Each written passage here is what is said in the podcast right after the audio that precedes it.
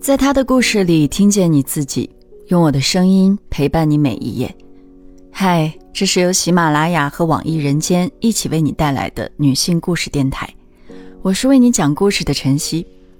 今天要和你分享的是，九零后二本学生们已经不再做留在大城市的梦。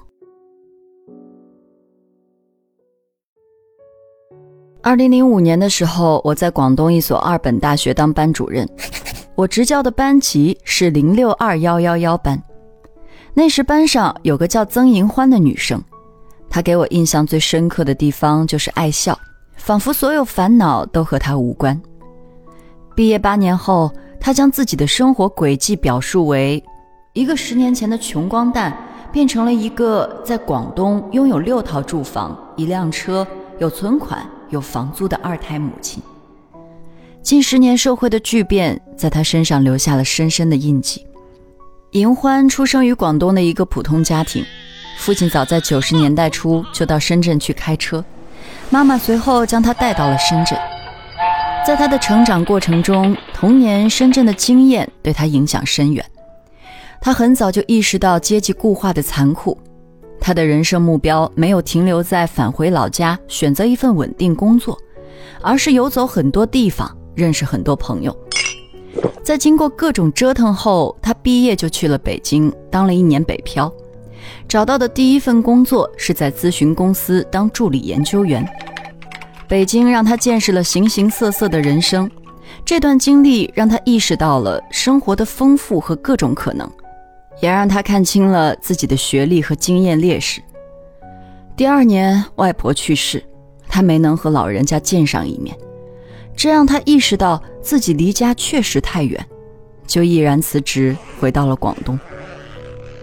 他的第二份工作选择在了一家地理位置比较偏僻的新兴公司，在这里他获得了足够大的发展空间。他的编辑经验、良好的写作功底，在北京的资历让他很快脱颖而出。对非名校学历的银欢而言，他最大的特点是在任何地方。都能树立起清晰的自我认知，始终知道自己需要并能达成目标。银欢人生的转机出现在婚后，丈夫和她是同届校友，也是老乡。丈夫在校时学的是外语专业，毕业后进入一家公司负责采购和翻译，身上既有广东人的传统的坚韧，也有市场经济搏击中灵活的一面。除了本职工作，他会抓紧一切机会赚钱，加上单位包吃包住，于是存下一笔不小的积蓄。二零一二年，两人准备结婚，最后决定，如果要继续在广州立足，就必须买房。第一套房总价七十万，夫妻俩借了三十多万，当年就还清了所有欠款。有了第一个孩子后，银欢当起了全职妈妈，尽管不在职场。但他对家庭主妇的身份充满警惕，依然会留意政策风向、金融市场的动态，并进行适当的理财。此后，伴随着两个孩子出生而来的落户、学区的需求，经过权衡，银欢和丈夫习惯用买房去解决。从二零一二年开始，他们几乎以每年一套房的速度，迅速实现了财富的快速增值。回想毕业几年的经历。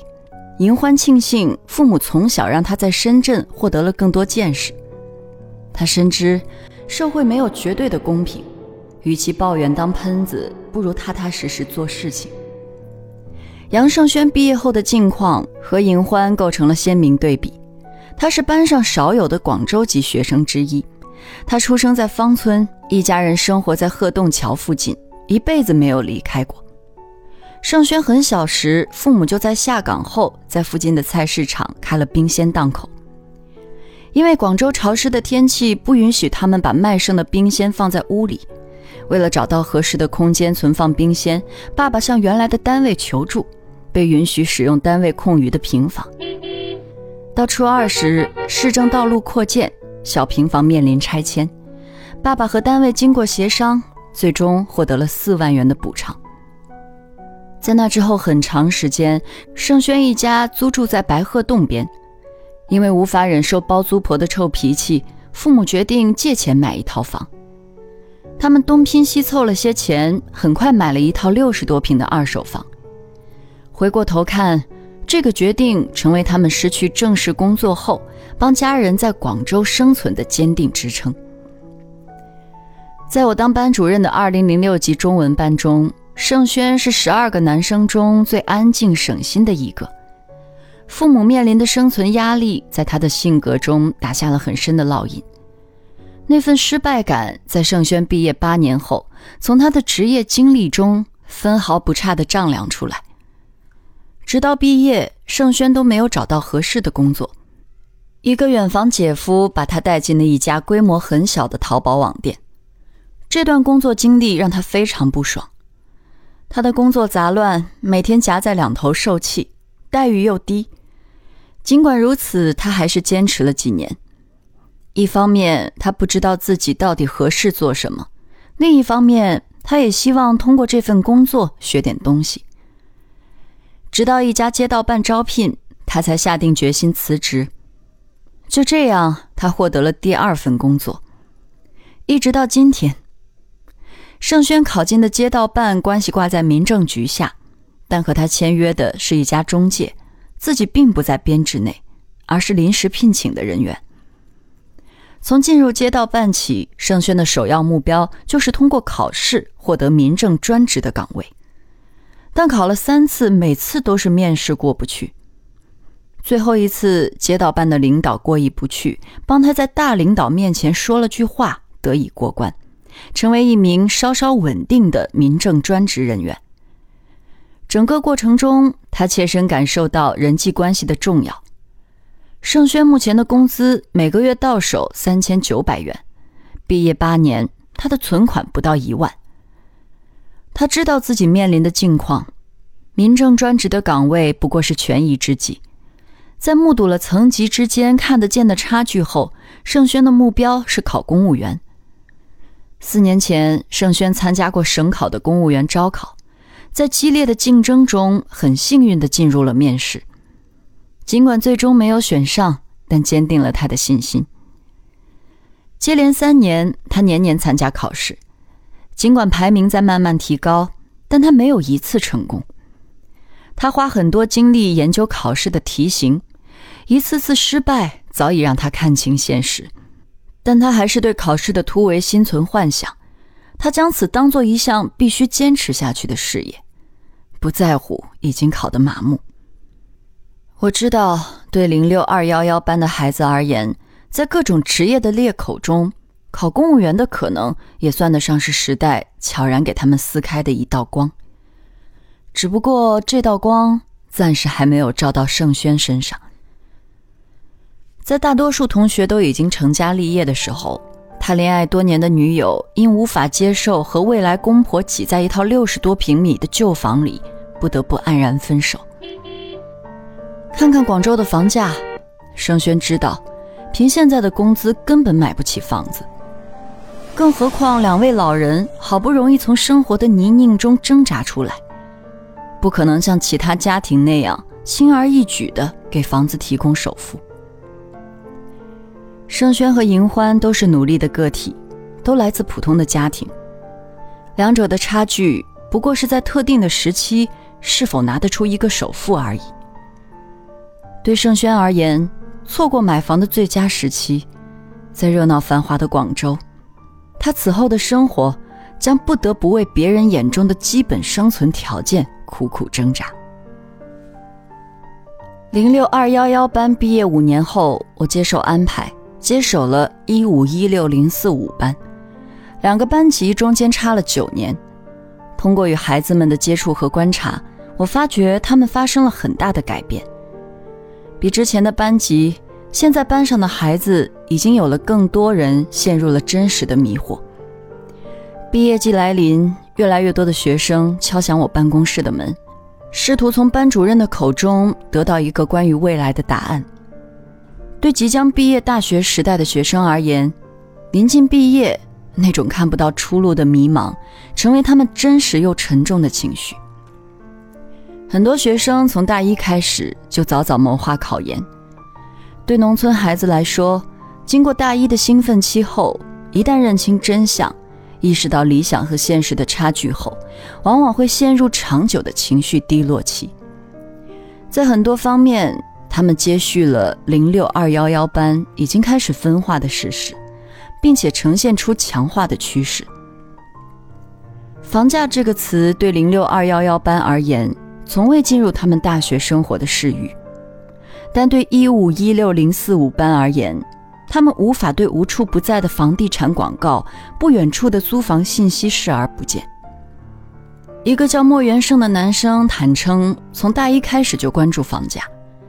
他不能理解，2016年从肇庆回到广州时，龙洞的房价还不到三万，怎么突然在一年之内，像服了兴奋剂一样飙升到了四五万？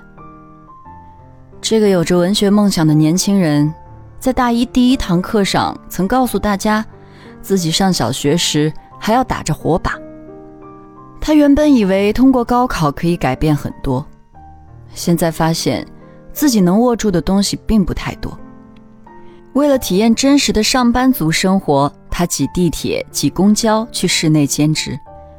上一天班后，累到什么都不想干了。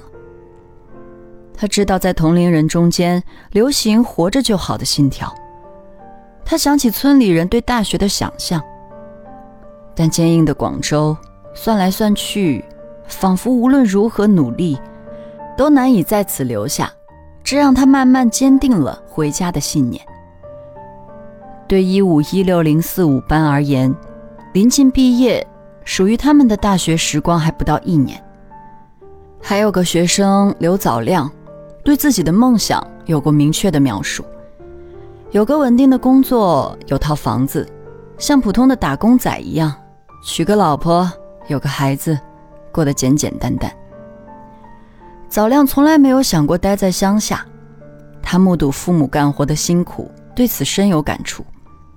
他从小体验过割水稻、插秧的滋味，做饭、喂猪这些同龄人陌生的事情，他都得心应手。父母最大的希望是他不要回到农村。他们所经受的辛苦，不希望儿子去复制。早亮理解父母的心思，还未到结婚的年龄，不要让自己孩子受苦的念头就牢牢扎根在心底。他偶尔会有留在广州的愿望，但看到房价时心都凉了。二零一七年十二月，我曾到他家拜访过一次。我想起早亮妈妈在收割红薯的地里。谈起大城市的房价，脸上浮现出难以置信的迷茫。早亮考上大学，一直是他妈妈这个远嫁的四川女子最强大的支撑。她此前所有的生活信念，都是努力经营好家里的每一寸土地，咬牙坚持每一项能给家里带来收入的事情。可儿子带回来的关于广州房价的描述，在不经意间瓦解了一个女人朦朦胧胧的信念。房价已成为我和这届同学不愿面对的话题。相比九年前班上三分之一的学生留在广州、深圳的事实，今年班上没有一个外来的孩子理直气壮地跟我说起要待在大城市。如果说九年前班上同学显露出的分化让我担心，那么对现在班上孩子们不约而同的沉默，更让我直接感受到一个群体根深蒂固的困境：飞涨的房价、贬值的文凭、日渐减少的工作机会，已成为他们不得不面对的生存真实。这一代孩子面对自己的处境，竟然认为一切都理所当然。他们无法想象一个不用租房的时代，也从不怀疑高房价的合理性。今天的故事就分享到这儿，感谢你的收听，欢迎在音频下方留下你的感受和故事，与千万姐妹共同成长，幸福相随。我是晨曦，下期见。